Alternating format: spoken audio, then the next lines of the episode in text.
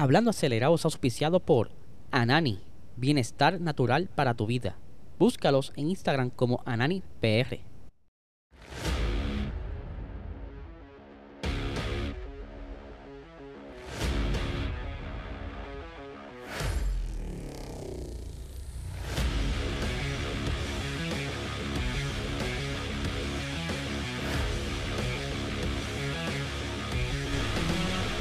Saludos amigos fiebre y bienvenidos a todos a otra edición más de Hablando Acelerable. Habla Liesel, espero que se encuentren bien. Hoy es miércoles y tenemos varias cositas el día de hoy miércoles. Por ejemplo, arrancamos el día con este episodio. Ya más tardecito, cerca de las 10 de la mañana, va a estar saliendo la columna de nuestro website de Mujeres en Motorsports. A eso del mediodía va a estar saliendo entonces el podcast de Maricel y Fórmula 1 101, donde está aprendiendo de todas las cositas que a veces te, te preguntas, como que qué pasará con la logística y cositas así. Eh, y luego, cerca de las 2 de la tarde, va a estar saliendo el escrito que hice sobre eh, los motores rotativos, que va a estar bien interesante. Y tenemos que cerrar el día con Box Talk a las 8 y 30 de la noche que tenemos invitados especiales el día de hoy que tenemos a José Joche Blanco y a Marco Bento, ambos pilotos puertorriqueños. Eh, Joche ha corrido en Fórmula 4, Marco Bento está corriendo activo en el circuito en Puerto Rico, así que son dos grandes pilotos que nos, se juntaron con nosotros para hacer el análisis del Gran Premio de Spa, una conversación bastante interesante. Pero antes de continuar con el episodio de hoy, quiero hablarles obviamente de mi eh, auspiciador principal, Anani Bienestar Natural para tu vida. Si estás buscando quitarte ¿verdad? ese insomnio, que puedas dormir mejor, eh, los dolores de coyuntura, depresión, estrés, habla con tu médico si no tienes la licencia, saca la licencia y ve a tu dispensario más cercano para que tenga y goces de este producto de alta calidad. Si quieres saber más, de todos los productos que tienen disponible este corillo. Búscalos en ananifarma.com. Hay una pestaña donde están todos los productos.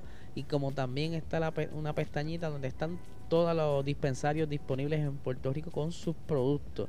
Y si quiere estar al día de todas sus actividades, visite AnaniPR en Instagram. Ahora bien, vamos a arrancar el episodio por sí. Eh, quiero arrancar con la noticia eh, que estuvo sonando el día de ayer, que se estaba hablando de que Mick Schumacher estará cortando sus lazos con el equipo Ferrari allá en Italia, luego de haber estado eh, emparentado, ¿verdad? Con Ferrari desde el 2019, luego de que él ganara el campeonato de Fórmula 3 y entrara a la Fórmula 2, y entonces hicieron esos acuerdos de entrar a la academia y pues él era como quien dice el chico promesa para sentarse en el monoplaza Ferrari, pero como están las cosas hoy día, no están muy buenas. Él no ha podido como que demostrar su, su verdadera destreza, ¿verdad? O por lo menos nos pone a dudar de su destreza porque está en un carro que no vale la pena. Está en un Haas, aunque este año ha mejorado, pero, ¿sabes? Tú no puedes demostrar mucho es un carro que, está básicamente ¿verdad? con muchas oportunidades. Eh, pero esto eh, lo haría entonces un agente libre para el año 2023, o sea que ya Mick pudiera quizás escoger a dónde pudiera dirigirse, ya sea Alpine, eh, ya sea Williams, ya sea Alfa Romeo, ¿verdad? Y hice una encuesta en, Instagram, ¿verdad? Ahí le metí un cantazo a esto. Le hice una encuesta en Instagram, en los stories, de a qué equipo les gustaría verlo, ¿verdad? Y aquí tenemos los resultados. Eh, las opciones eran Alfa Tauri, eh, Alfa Romeo y Alpine. Y el, corillo, ¿verdad? El público decidió entonces, eh, ¿verdad? que él pudiera estar mejor en un Alfa Tauri, ¿verdad? La segunda opción sería en Alpine y eh, yo no le puse Alfa Romeo, simplemente le puse que se quedara en Haas, ¿verdad? Porque quería como que ponerle esa, alternativa también, porque todavía no se ha hablado mucho de que si él se queda, ¿verdad? Gunter no ha hecho mucho gesto, aunque sí hizo un acercamiento a Riqueldo, pero como que también está en la mesa de que él se quede en el equipo un añito más, pero no le conviene a mí, que él debe ya brincar a otro equipo para poder ir creciendo. Así que ahí tienen los por ciento. Vamos a ver si ustedes, muchachos, que estuvieron haciendo estas votaciones, la pegan en los próximos días. Porque esto yo creo que ya huele a anuncio próximamente, pero hay que esperar, ¿verdad? Ahora bien, hablando de, de revoluces con Alpine y demás, ustedes saben que todavía Piastri, la novela continúa.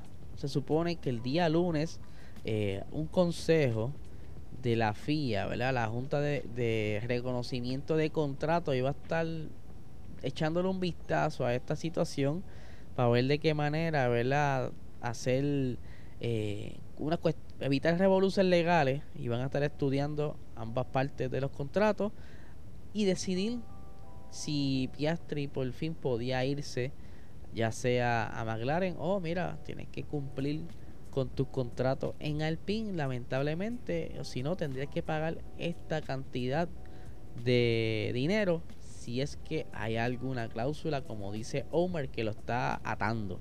Así que supuestamente eso lo iban a decir el día lunes, ¿verdad? Que, pero todavía estamos ya miércoles y no hay ninguna noticia de esa reunión que sucedió ahí, así que nos quedamos como que con la, ¿verdad? Como que en el aire. No sé si es que las conversaciones todavía se extendieron, si es tipo tribunal, ¿verdad? O eh, manejo de conflicto, ¿verdad? Esa, esa salita de manejo de conflicto. Y quizás está en un receso, no sé, no sé. Vamos a ver qué pasa si esta semana por lo menos se decide revolucionar ahí y da un poquito más de, de luz al final del camino.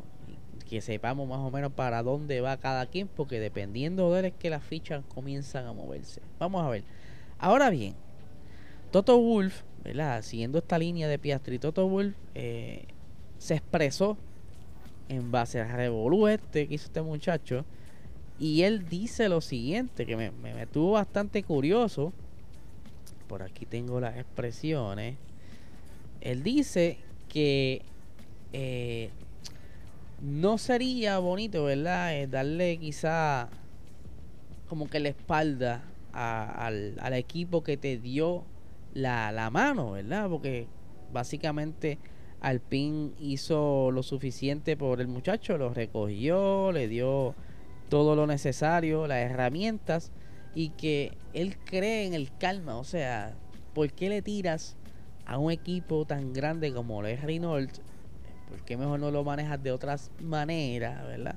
Y que irte de esa manera tirando cosas en los tweets, en, en Twitter, pues como que quizás le hagan una cruz al chamaco, ¿verdad? Pero está el chamaco estará quizá en su posición como que mira, sabe, ya mi contrato no está. Por eso estoy hablando a lo loco.